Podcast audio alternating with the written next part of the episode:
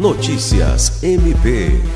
O Ministério Público do Estado do Acre recebeu nesta terça-feira 6 os representantes do Centro de Integração Empresa-Escola, que além de acertar os detalhes para a entrega do Prêmio Nacional que o Parque Acreano ganhou no mês passado, também aproveitaram para acompanhar o andamento de parcerias e fomentar outros programas.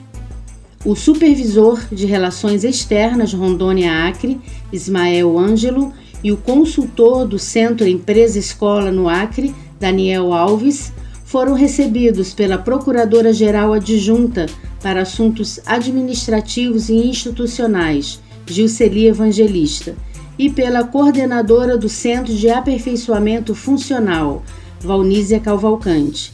Ismael Ângelo disse que nos próximos 30 dias o MPAC estará recebendo formalmente o prêmio em Rio Branco.